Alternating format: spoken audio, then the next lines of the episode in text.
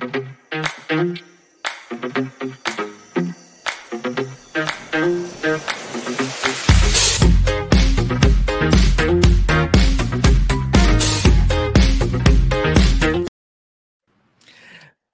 buenas noches, buenas noches. Es miércoles, miércoles de platicadita. Eh, le saluda Ben Kenching, el Bencho, conocido así en los bajos mundos.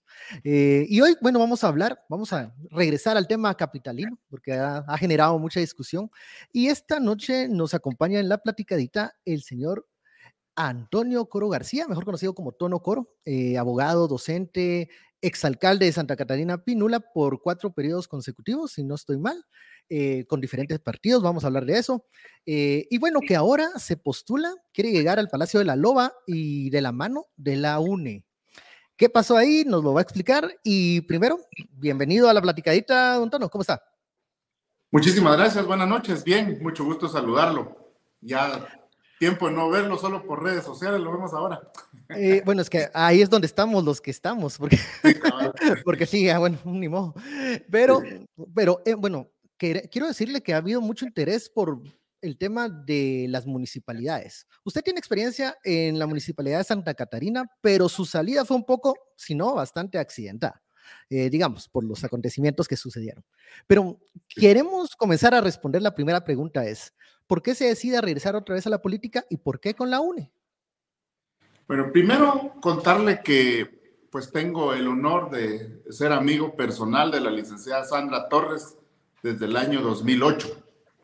Eh, inició una, una, siendo una relación de trabajo en aquel entonces y durante todos estos años pues mantuvimos una, una comunicación, una amistad.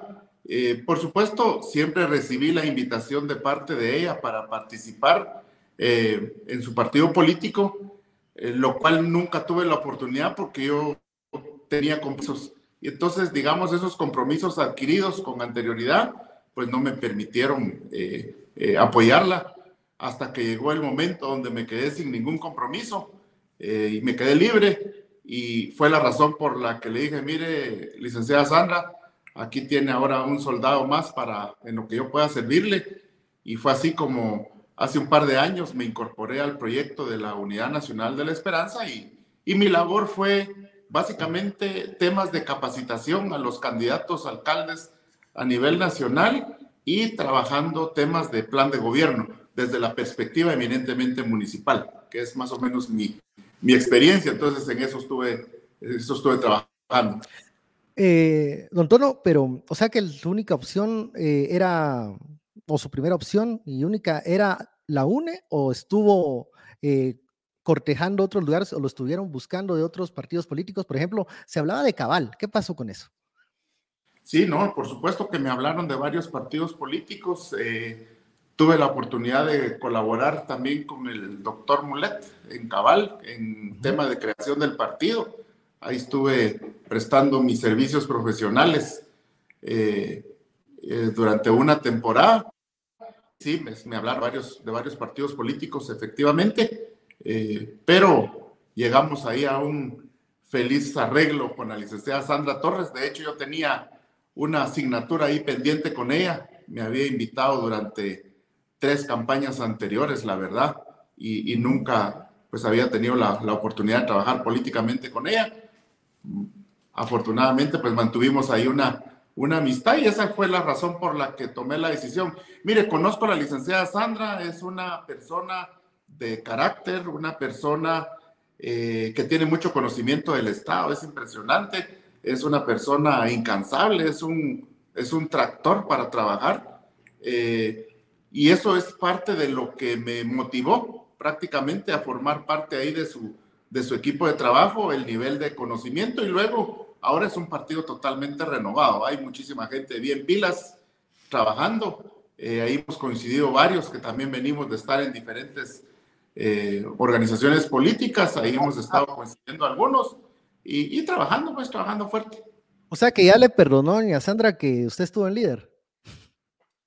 Pues la verdad es que no es que me haya perdonado ni nada, sino que. Ah, pues, prefirió, prefirió líder antes que UNE. ¿Por qué, ¿Por qué se fue al líder? Fíjese que el tema de, de, participar en el en líder en aquella ocasión eh, nació por invitación realmente de Edwin Escobar. Fue Edwin Escobar el que me, el que me lleva al líder y me dice, mira, Tonito, venite, aquí hay un proyecto, esto y el otro. Eh, y básicamente por, por el compromiso que yo tenía de trabajar con Edwin en aquel entonces, fue que me incorporo al, al, al partido líder, pero asumimos ahí un, un compromiso y esa fue la razón por la que no pude participar con la licenciada Sandra. No obstante, tuve, tuve la, la invitación, como le digo, en las tres campañas anteriores. Eh, fue un desgaste el paso por líder, que fue breve, ¿no? Fue un desgaste fuerte. Pues fíjese que fue, fue, un paso, fue un paso muy, muy, muy breve. Miren, en, política usted sabe que nada es perfecto. Eh, realmente inclusive los políticos, pues también tenemos nuestros altibajos. Eh, a veces se tiene, eh, digamos, ese tino político, a veces no. Al final, la política es cambiante. Recuerde que, que es, una, es una ciencia con sus altibajos, sus cambios, etcétera. Y, y, muy experimentado puede ser uno, usted, pero en política es bien complejo, se cometen errores. ¿Qué, qué fue lo que ocurrió? A ver, ¿qué fue lo que ocurrió en aquel, en, aquel momento? Porque usted estaba bien posicionado eh, con su imagen pública como alcalde de Santa Catarina. Elegir a, líder no fue em, como pensar que tal vez como le tocaba a Valdizón en esa oportunidad, iba a ser más sencillo llegar a la, al Palacio de la Loba. Fíjese que, fíjese que, ¿cómo se llama? Yo creo que ahí tuvo que ver el tema eh, de los alcaldes a nivel del departamento, porque digamos, eh, no fue una golondrina sola, sino que fue a nivel de, de alcaldes que, que, nos, que nos coordinamos, que hablamos y que tomamos decisiones. De hecho, lo hicimos también con Patriota, en el Partido Patriota, la mayoría de los alcaldes del departamento de Guatemala tomamos la decisión de, de apoyar y nos fuimos casi en, en, equipo. Lo mismo también pasó con Líder, ¿verdad? Recuérdense que líder al final pues ganó la mayoría de las alcaldías a nivel nacional.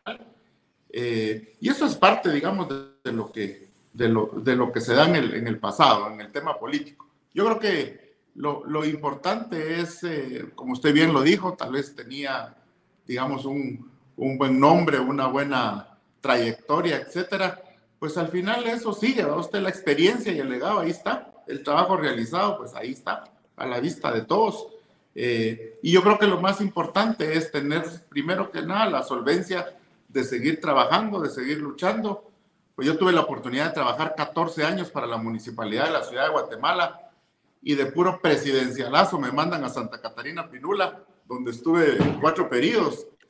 Al final, yo creo que, digamos, mi, mi participación y mi experiencia política es eminentemente municipal. Solo he tenido esos dos trabajos, 14 en Guatemala y 16 en Santa Catarina. Eh, y al final, pues soy un técnico metido en el campo político, a diferencia de algunos amigos que son políticos metidos tratando, de meterse en el tema técnico, pero digamos mi, mi participación y mi trabajo siempre se ha proyectado a la comunidad, pues está, está a la vista. Y para mí, eh, honestamente, lo más importante va a poderle servir a los vecinos. Sí, sí, bueno si usted mm, tenía la experiencia municipal, eh, los cuatro periodos consecutivos al frente de Santa Catarina Pinula, ¿por qué el, el, resultado del 12% en la capital en esa elección? ¿Qué fue lo que pasó? Bueno, hasta Veneno le ganó. ¿Qué fue lo que pasó? O sea, cuénteme, ¿qué, qué es lo que cree usted que, que faltó en esa campaña que, que, dieron esas cifras? Yo creo que lo sabemos todos, ¿verdad? Hay un desgaste, desgaste para el partido para el partido líder en ese entonces, ¿verdad? Eh, generalizado. Eh, y al final, pues todos los que participamos en el partido, pues sufrimos de ese mismo desgaste político. Recuerda que se cancelaron muchas mesas, muchos centros de votación, se anularon muchísimos votos al, al partido líder. Y, y, decir hasta Veneno le ganó, sí, difiero mucho porque, digamos, Veneno es un profesional del derecho, es una extraordinaria persona. no, no estamos hablando, no estamos hablando, yo, yo, lo conozco a aquel, pero estoy diciendo, alguien que no es ah, nada técnico, ni a nadie que tiene la trayectoria de usted, pues lo, le dio el zarpazo, ¿verdad? O sea, lo, lo, pasó. Pero fue por el tema, si sigue el tema de los casos, ese desgaste fue lo que le pegó a usted en esa etapa última de la campaña. Pues no creo, a usted porque saqué casi 60, 75 mil votos y el doctor Valdizón sacó 10 mil, usted entonces digamos no, no tuve el mismo, el mismo desgaste que tuvo él en ese entonces, ¿verdad? ¿Cuáles son las condiciones? ¿Cuáles son las condiciones diferentes de su equipo y de su, bueno, de, de lo que va a hacer de aquí en, al 25 para adelante para las elecciones? Diferente a lo que se realizó en, esa, en ese momento con líder. ¿Qué es lo diferente ahora? No, yo creo que ahora eh, lo que estamos planteando y ya la próxima semana vamos a empezar a dar a conocer ya es un plan de gobierno eh, estructurado eh, donde, digamos, el plan de gobierno nacional juega un, un papel preponderante, importante en una ciudad donde se mueve el 35-38% de la población. Ya no podemos pensar, digamos, en una golondrina sola ya el, municipio de Guatemala no puede funcionar solo. Ahorita se necesita urgentemente la creación del distrito metropolitano. Aquí lo que hay necesidad, a diferencia de aquel entonces, es liderar un proyecto metropolitano que permita integrar a las ciudades dormitorio. Y me refiero a los municipios del área metropolitana. Eh, que el municipio de Guatemala registra un millón y medio aproximado de habitantes pero al final cuando se vienen todos los eh, vecinos de los diferentes municipios del área metropolitana, nos convertimos casi en cuatro millones de, personas. Eh, el Estado también está muy centralizado acá. Eh, la tramitología se lleva a cabo en su mayor campo aquí en Ciudad de Guatemala, razón por la cual ahorita ya no podemos pensar de manera individual. Creo que hay que pensar de manera integral, organismo ejecutivo, distrito metropolitano, eh, estructurar políticas públicas en el corto, mediano y largo plazo en beneficio de la población. Tenemos que pensar en el transporte de manera integral y pensar en el agua de manera integral, pensar en, en, los desechos sólidos y desechos líquidos de manera integral. Ya no, ya no podemos con el individualismo, no vamos para ningún lado. El mismo individualismo es que tiene a la ciudad en el caos y en el desorden que estamos actualmente sin entrar en los temas, porque no se puede hablar en este momento de temas puntuales, pero en el tema de transporte se han hablado muchas o se han eh, barajado muchas ideas, algunas no viables y otras muy eh, onerosas. ¿Por cuál se usted? ¿Qué es lo que hay que hacer para bajar el tema del transporte que ya no se, no, se puede vivir en el, no se pueden estar cuatro horas en el tráfico? ¿Qué se puede hacer? Mire, le tenemos que entrar al metro subterráneo de la ciudad de Guatemala. Y aquí le doy un dato. Distrito Federal, año 1967, 4 millones de habitantes. Ahí tomaron la decisión de hacer el, el, metro subterráneo de la Ciudad de México. Y luego recuerden que la Ciudad de México está en una laguna, ¿va usted? Tenochtitlán, y es un, una ciudad sísmica. Aquí nos han tenido engañados a lo largo de los años que el metro no se puede porque muy sísmico y que esto y que el otro, mentira. Lo, lo, está haciendo Dominicana, lo hizo México, lo está haciendo Panamá, ya lo va a hacer Bukele en El Salvador, lo están haciendo, lo van a hacer en Costa Rica. Y yo creo que acá lo que se necesita es voluntad política. Y le doy un dato. Subsidio de 1986 a la fecha al transporte público, 20 mil millones. Y la primera línea del metro vale 5 mil millones. Quiere decir con esos 20 mil millones de subsidio que el Estado ha gastado del 86 a la fecha, ya deberíamos tener nosotros la cuarta línea del metro subterráneo de Ciudad de Guatemala. Miren, ya no tenemos alternativa. Ya, aunque, aunque alguien diga, sí, que es muy caro, que no sé qué, no importa. Tenemos que tomar la decisión, hay que entrarle. Digamos, ya no podemos, si no le entramos a mover a nuestra población a través de un metro subterráneo y igual con sistemas de transporte de superficie, si no le entramos y postergamos eso, nos vamos a complicar en el futuro. Ahorita, honestamente, ya no hay alternativa. Hay que pensar seriamente en la posibilidad de un sistema integral de transporte público masivo y de alta seguridad. La política pública de movilidad hay que entrarle con todo, a usted y de frente. A ver, a ver usted ha estado eh, un buen tiempo en, un puesto eh, municipal en Santa Catarina Pinula, con mucha relación con la capital. ¿Por qué no se tomó decisiones eh, para pues para ponerle fin a ese problema de los embotellamientos y del transporte público cuando estaba el señor Arzú en la alcaldía? Porque no había comunicación, no se podía, o, los alcaldes también de alrededor de, los, de, la ciudad de Guatemala nunca pudieron eh, coordinar mejor con el alcalde Arzú. ¿Qué pasó? Nunca se pudo, nunca se pudo coordinar. Nunca se pudo porque, digamos, el, el, egoísmo con el que se manejó la ciudad de Guatemala y con lo que se ha manejado no permite una integralidad. Y entonces, eh, y luego Guatemala tuvo una época importante cuando el presidente Arzú eh, estuvo ejerciendo ese cargo tan importante, el alcalde Berché era el responsable de la ciudad de Guatemala. Los dos fueron alcaldes, los dos presidentes. Ahí era el momento para entrarle a, a las inversiones grandes que necesita la ciudad de Guatemala. Estamos hablando solo del transporte, ojalá podamos hablar también de las inversiones que se necesitan agua, pero digamos en el transporte hubo, hubo su momento. Y luego, Berger, presidente, y su alcalde. Entonces, Por ejemplo, ¿qué le dijo, qué le dijo Berger al, presidente, al alcalde Arzú? Lo mismo que tú me ayudaste cuando fuiste presidente, lo mismo te voy a ayudar yo. ¿Y qué fue? Nada. Entonces, no puede ser que, que cuatro millones de habitantes estemos metidos en un problema de un capricho de dos ilustres caballeros que no tuvieron la voluntad de ponerse de acuerdo en aquel entonces. ¿verdad? Entonces, lo que sí es cierto, y lo viví yo como alcalde de un municipio importante de esta área metropolitana, la falta de coordinación. Es más, más que apoyar el sistema de transporte, nos bloqueaban, nos bloqueaban los semáforos, se animaban a decirnos, miren, ya pronto no van a poder entrar a la ciudad de Guatemala. Y eso no se puede, uno no puede como funcionario, no puede actuar con ese egoísmo, pues. a ver, eh, hablando con algunos... De aquellos años con lo que estamos planteando, a la necesidad de, de, crear el... Cuando, cuando, cuando uno le preguntaba, por ejemplo, no voy a dar nombres, pero sí algunos, eh, algunas personas de, de la municipalidad, eh, cuando uno cuestionaba el tema de la basura, por ejemplo, del basurero de la zona 3, ahí la cuestión era al revés, decían que eran los alcaldes de los municipios quienes no se ponían de acuerdo para buscar un nuevo lugar para el vertedero y por eso nunca se solucionó ese problema. Entonces pareciera que, que hay mismas actitudes de un lado y de otro o alguien nos está mintiendo, no sé. Que en el tema del, del manejo de basura, ¿cuál fue la relación que se tuvo con la municipalidad capitalina? Que dicen, ellos tienen la voluntad de moverlo, pero que los alcaldes eh, de los municipios alrededor no quieren hablar del, del tema.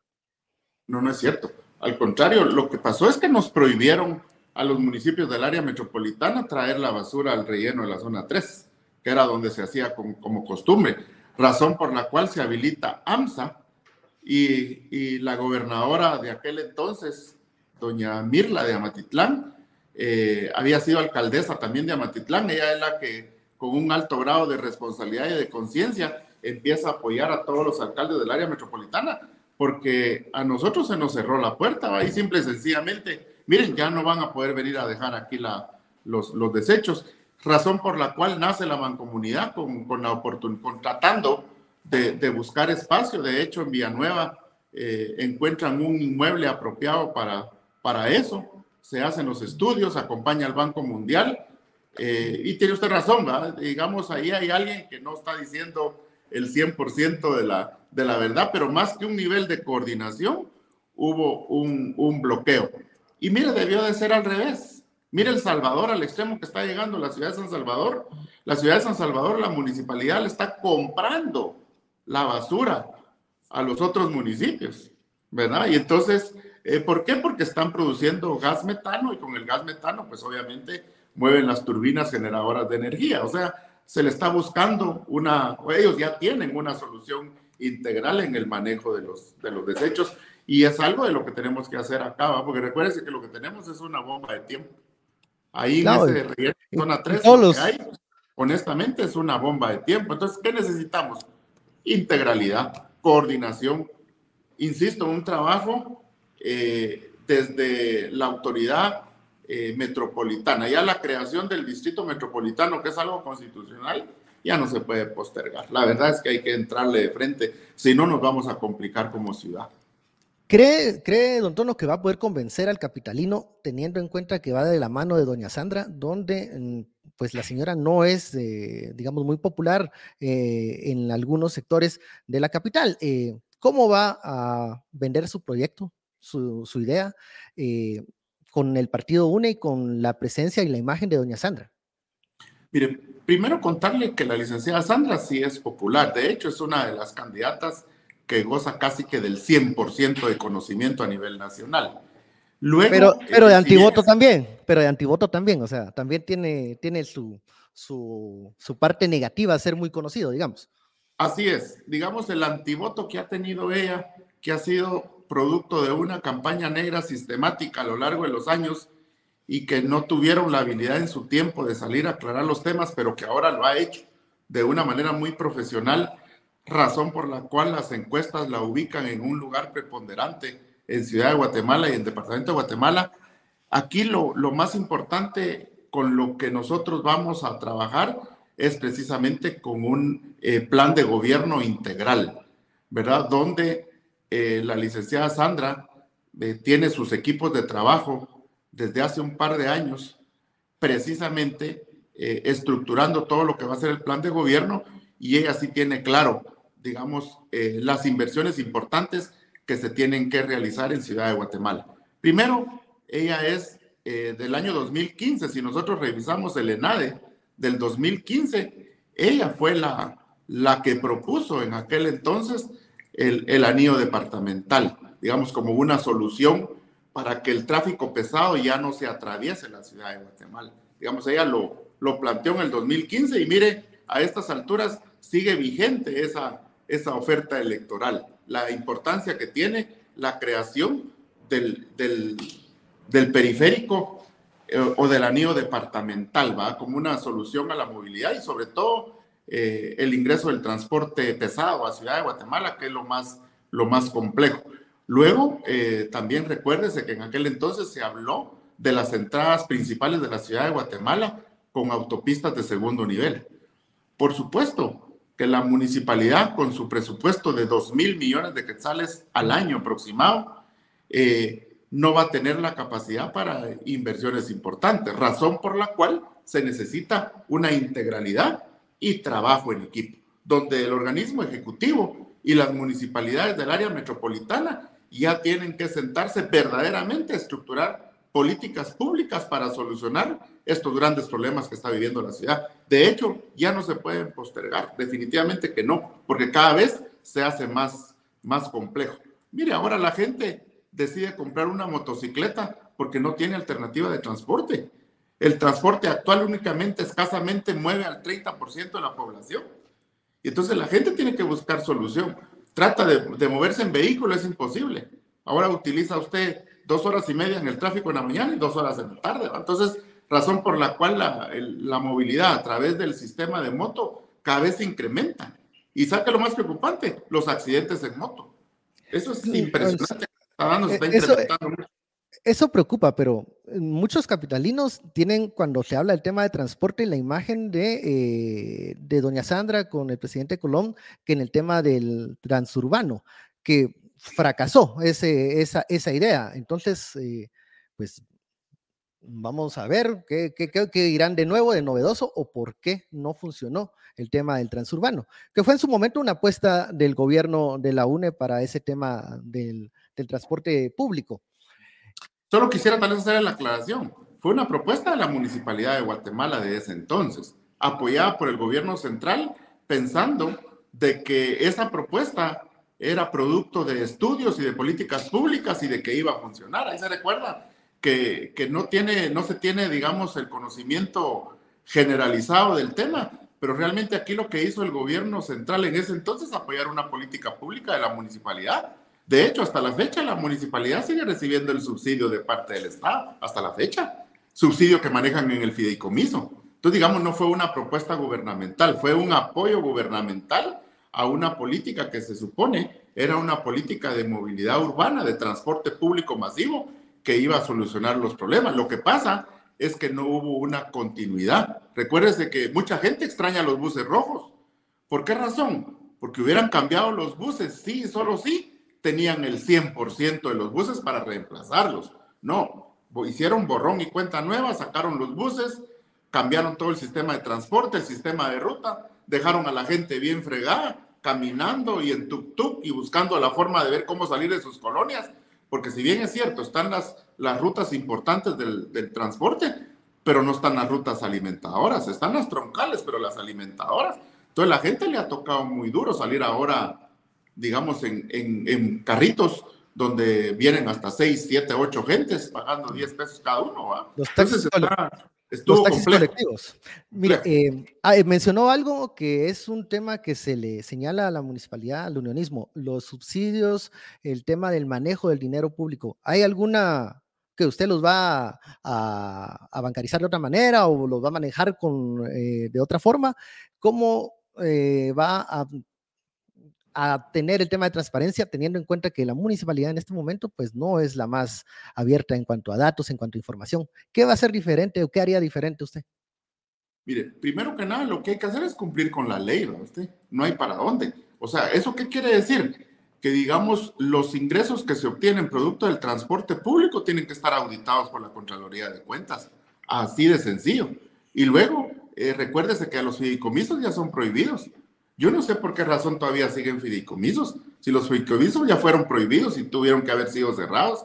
Aquí es interesante que la Contraloría eh, entre a batear, pero ¿qué vamos a hacer nosotros diferente? Primero vamos a cancelar los fideicomisos, porque ya no deben de existir.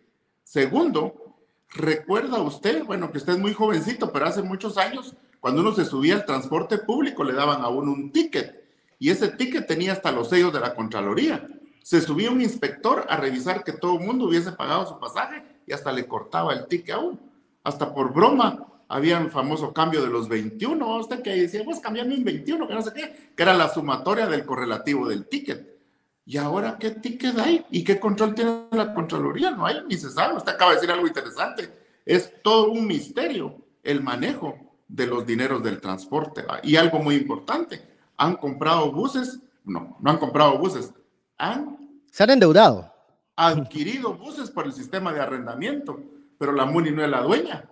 Es como leasing, una cosa son, son leasing, son, pero no hay en una cláusula, usted no encuentra que al final del leasing el bus pasa a ser por un centavo, por un quetzal la propiedad de la MUNI, no, eso también hay que revisarlo. Entonces, ¿qué vamos a hacer de diferentes? Hay que transparentar los procesos. Y recuerden que la ley dice que hay que entregar cuentas cada cuatro meses. Y eso es algo que no, que no. Inclusive cuando yo hablo de un presupuesto de la MUNI de 2 mil millones de quetzales, la gente se asusta y dice, no sabíamos que 2 mil millones, 2 mil millones de quetzales. Sí. Y luego, importante también que sepa la gente que el 90% de ese presupuesto va para funcionamiento. No hay mayor cantidad de plata para inversión, todo es funcionamiento. Entonces, no, no sé por qué no han priorizado inversiones importantes en, en Ciudad de Guatemala. Entonces, ¿qué vamos a hacer diferente? Se va a transparentar los procesos como lo establece la ley. Es que así de sencillo, no se puede ir en contra de lo que establece la ley. Digamos, la Contraloría tiene la obligación de auditar todos esos procesos. Ahí se recuerda que la ley también establece que usted como alcalde no se puede endeudar más de su periodo.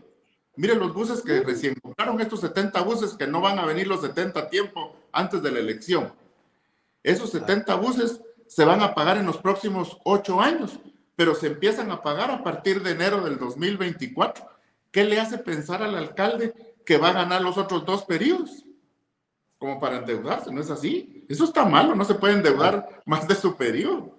A ver, hablando, hablando de transparencia, ya ahora sí entremos al tema que, pues como yo le decía, eh, su salida o su última etapa ya, y como candidato luego de estar en Santa Catarina Penola fue accidentada, por así decirlo. Eh, ¿Cuál es su situación legal? Mire, lo más importante, eh, realmente esta sería una pregunta más para los unionistas, ¿no? usted más que para mí. Los que han estado detrás de mis situaciones legales son los unionistas, la municipalidad de Guatemala, desde el año 2015. Con el tema de Cambrai, primero, yo no fui quien autorizó Cambrai. Segundo, cuando se da el lamentable fenómeno natural, yo tampoco era el alcalde. Tenía un año de no ser alcalde. Entonces, lo que pasa es que conmigo alinean los astros estratégicamente y jurídicamente hablando para ocasionarme un problema jurídico. ¿Y quiénes son los responsables de esto? Son los unionistas, municipalidad de la ciudad de Guatemala. ¿Por qué razón? Porque ellos sabían que iba a venir de candidato, iba a venir de candidato fuerte. Entonces dijeron, mucha, a tono o no lo bajamos o no lo bajamos. ¿Qué responsabilidad tengo en Cambrai? No tengo. Se sobreseyó el caso. El juez dijo, miren, no hay medios de prueba en contra de tono. Y sencillo, porque no lo pueden juzgar a usted, digamos, por incumplimiento de deberes o porque usted como autoridad no cumplió con ciertas normas si usted ya no era autoridad. En el derecho penal tiene que ver mucho forma, lugar y modo. Y algo muy importante, sí tienen que haber pruebas. Digamos, bueno, vamos a ver, el alcalde Coro, ¿qué hizo? Puso un tractor, movió la tierra. Eh, ¿Qué hizo para que se viniera esa peña? Entonces, digamos, no, no se hizo nada todo el mundo y los medios empezaron a decir si es que él no, no alertó a la gente, ¿cómo que no? ¿Y qué pasó con, ¿y qué pasó con la, con Red fui yo? ¿Qué pasó con bueno, pues la, la Conred lo le echa la culpa a usted, pues le dice que se le advirtió, se le dijo a la municipalidad que estaba sobresaturado el, suelo. si el señor Maldonado es del equipo de ellos. Si la Conred, qué fácil, va, me lavo la mano y me limpio en tono, va, fácil si es de ellos mismos, el señor Maldonado, el que era el, que era el, de, el, de, el de Conred. Él era exactamente lo mismo. Entonces, ellos lo que encontraron ahí fue un nicho de oportunidad y dijeron, aquí nos acabamos a tono. Pero lo que no sabían es que este servidor de ustedes estudió Derecho y me relacioné también con un extraordinario equipo de abogados y logramos demostrar que no tenemos ninguna responsabilidad. Primero, yo no autoricé. Segundo, yo no moví la montaña es un fenómeno natural. Y luego dice Conred, es que fue declarado zona de alto riesgo. Mentira. Santa Catarina, el decreto 179-2001 ni siquiera menciona Santa Catarina. Y de eso se agarró el Ministerio Público. Sí que fue declarado zona de alto riesgo y el alcalde no, no sacó a la gente. Miren, el alcalde no puede sacar a la gente. El único que puede sacar a la gente es el presidente de la República en Consejo de Ministros, previo a haber declarado zona de alto riesgo el área, pero ahí no era zona de alto riesgo. Si yo llego a su casa a decirle, mire, fíjese que aquí está usted en situación de riesgo, se me tiene que salir, me dices, usted me manda por un tubo. Aparte no lo puedo sacar a la fuerza porque sería abuso de autoridad. Entonces, mire, la ley de orden público es clarísima. ¿Quién, quién, tiene ¿quién, tiene el, ¿Quién fue el responsable entonces del tema de Cambrai si usted no lo fue? ¿El señor Alvarizáez? Eh, ¿Quién fue? No, no, no, mire, eso, es un tema natural, es un caso no predecible, no se puede predecir. Si tuviéramos la posibilidad de adivinar o de predecir un caso como estos, por ejemplo, recuerden los señores recolectores de basura que se quedaron enterrados en la zona 3.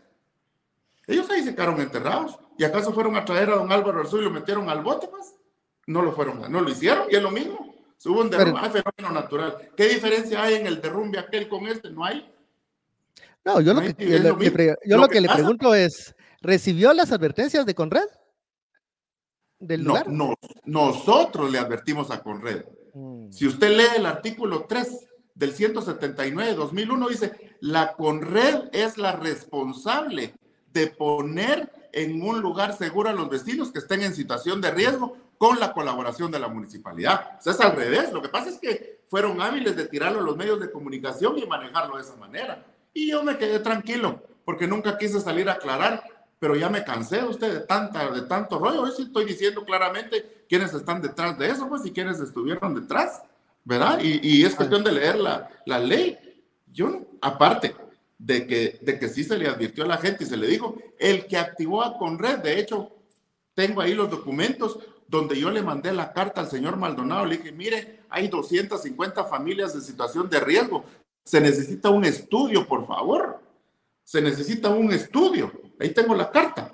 Se necesita un estudio. Entonces, a juicio, a juicio debería haber ido la gente de Conred, según usted.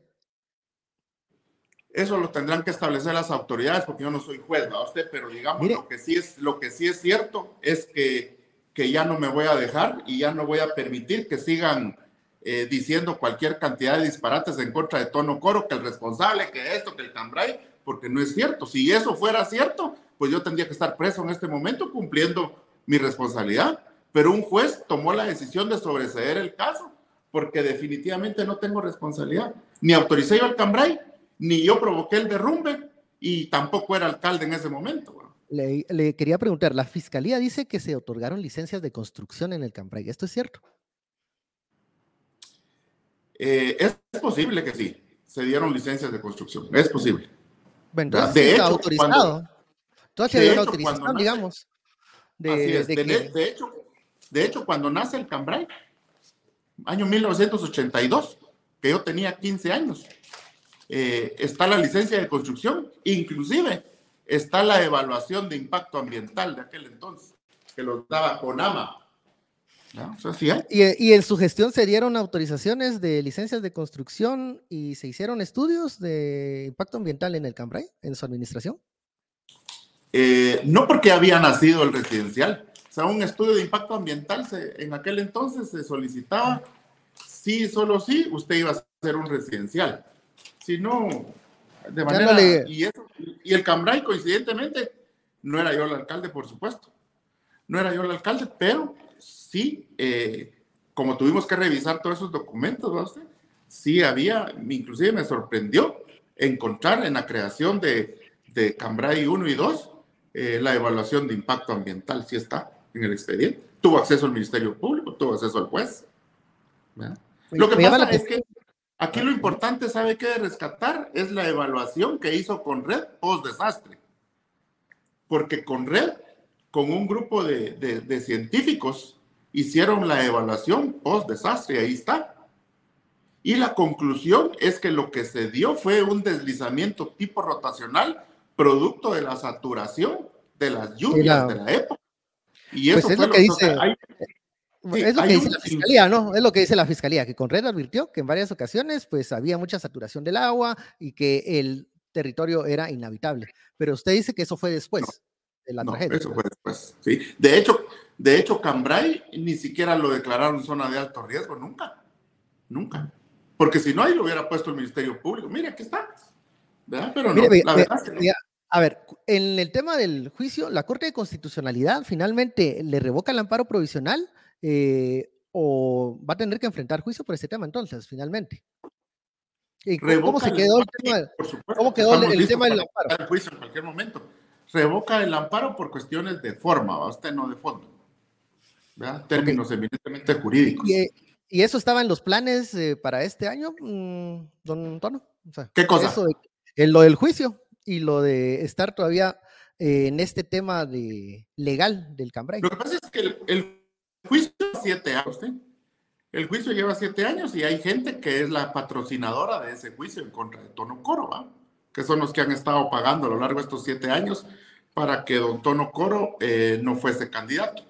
Me imagino que tienen mediciones y tienen estudios donde se han dado cuenta que soy seguramente un potencial candidato para Ciudad de Guatemala, razón por la cual estuvieron detrás de mis huesos pagando cualquier cantidad de plata para hacerme daño político.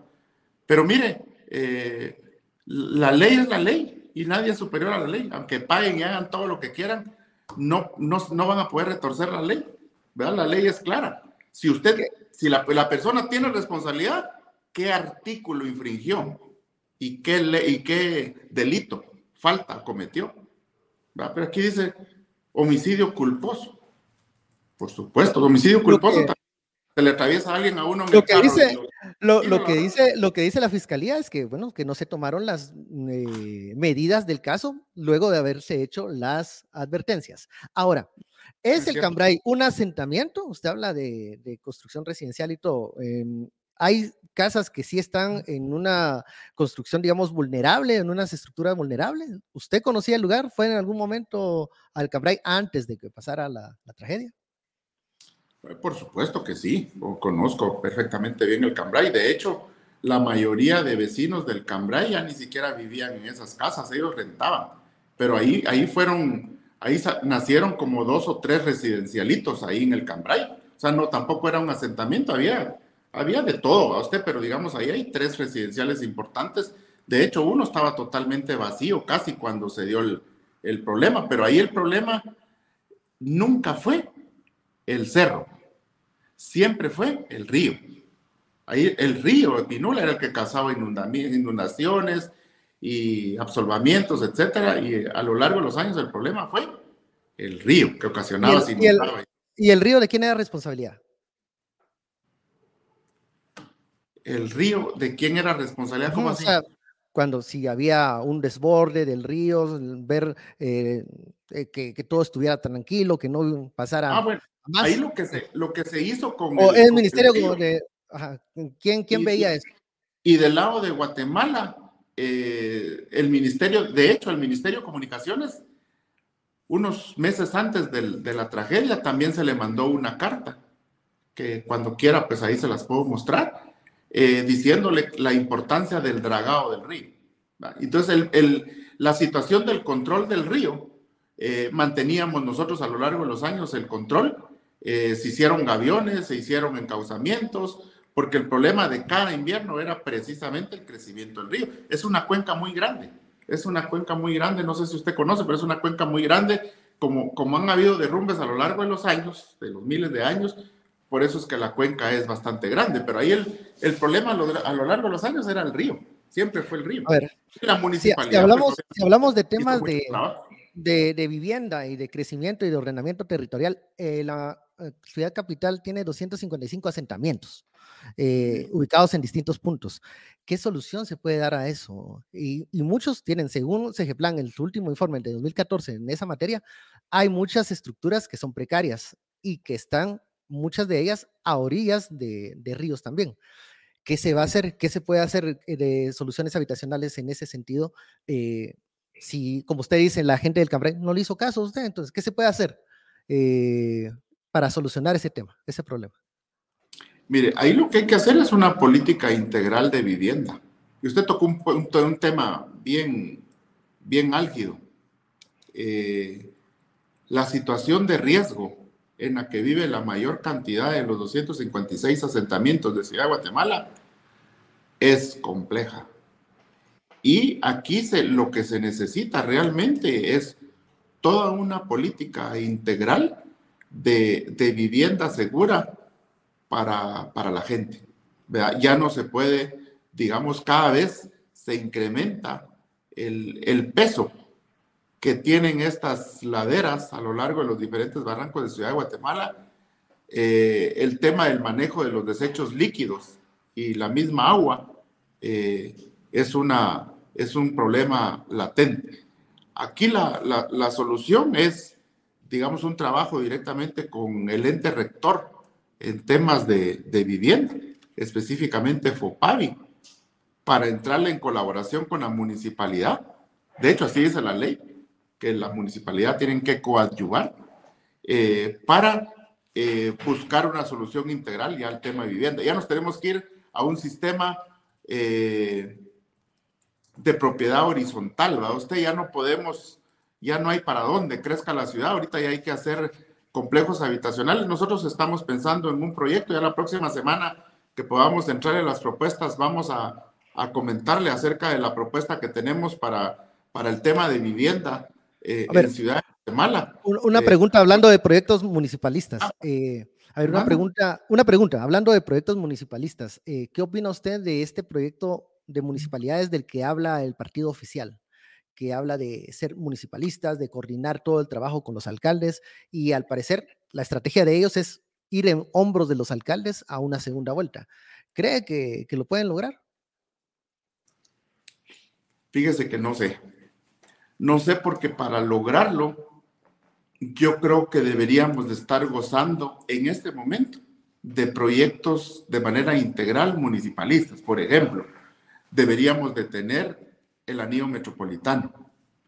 Deberíamos de tener un sistema de transporte, por lo menos el que nos ofrecieron, que nos ofrecieron el tranvía sobre la misma línea del tren y nos ofrecieron el teleférico. Entonces, digamos, por lo menos si, si como vecinos estuviéramos viendo resultado de una política de coordinación municipalista, yo le diría, hay muchas posibilidades.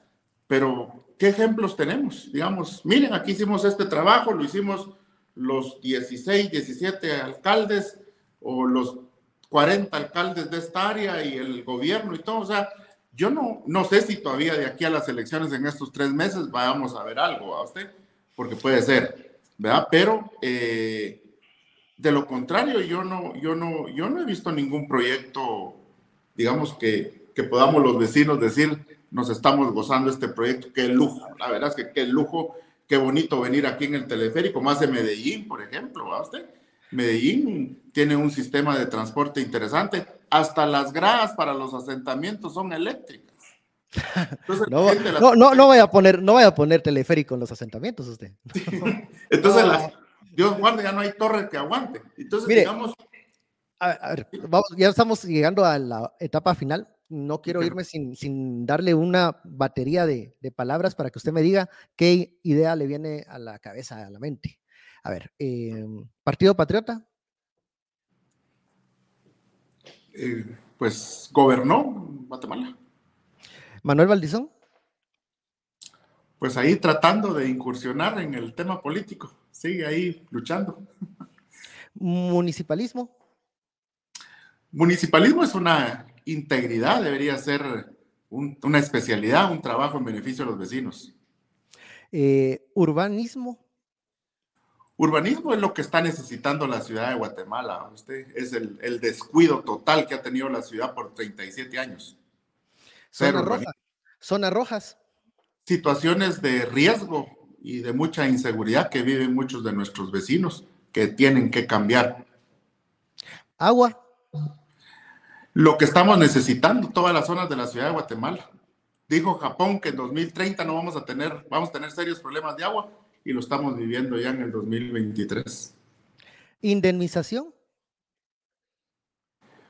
Derecho que tienen todos los trabajadores cuando cesan de su trabajo. Eh, transporte. Una de las grandes necesidades que tiene nuestra población en este momento. Urge. ¿Y justicia? responsabilidad de los administradores de justicia en este país. Muy bien, bueno. Hemos llegado al final de esta platicadita, ya a puertas de comenzar, sí, se fue rápido, de comenzar la otra etapa de las de los proyectos y de los objetivos y planes de campaña.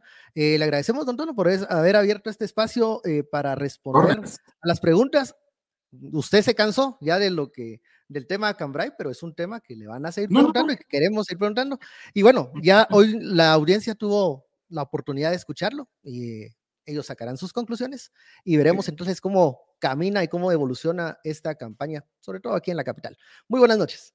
Primero Dios, muchas gracias por la oportunidad. Bendiciones, buenas noches a todos. Gracias.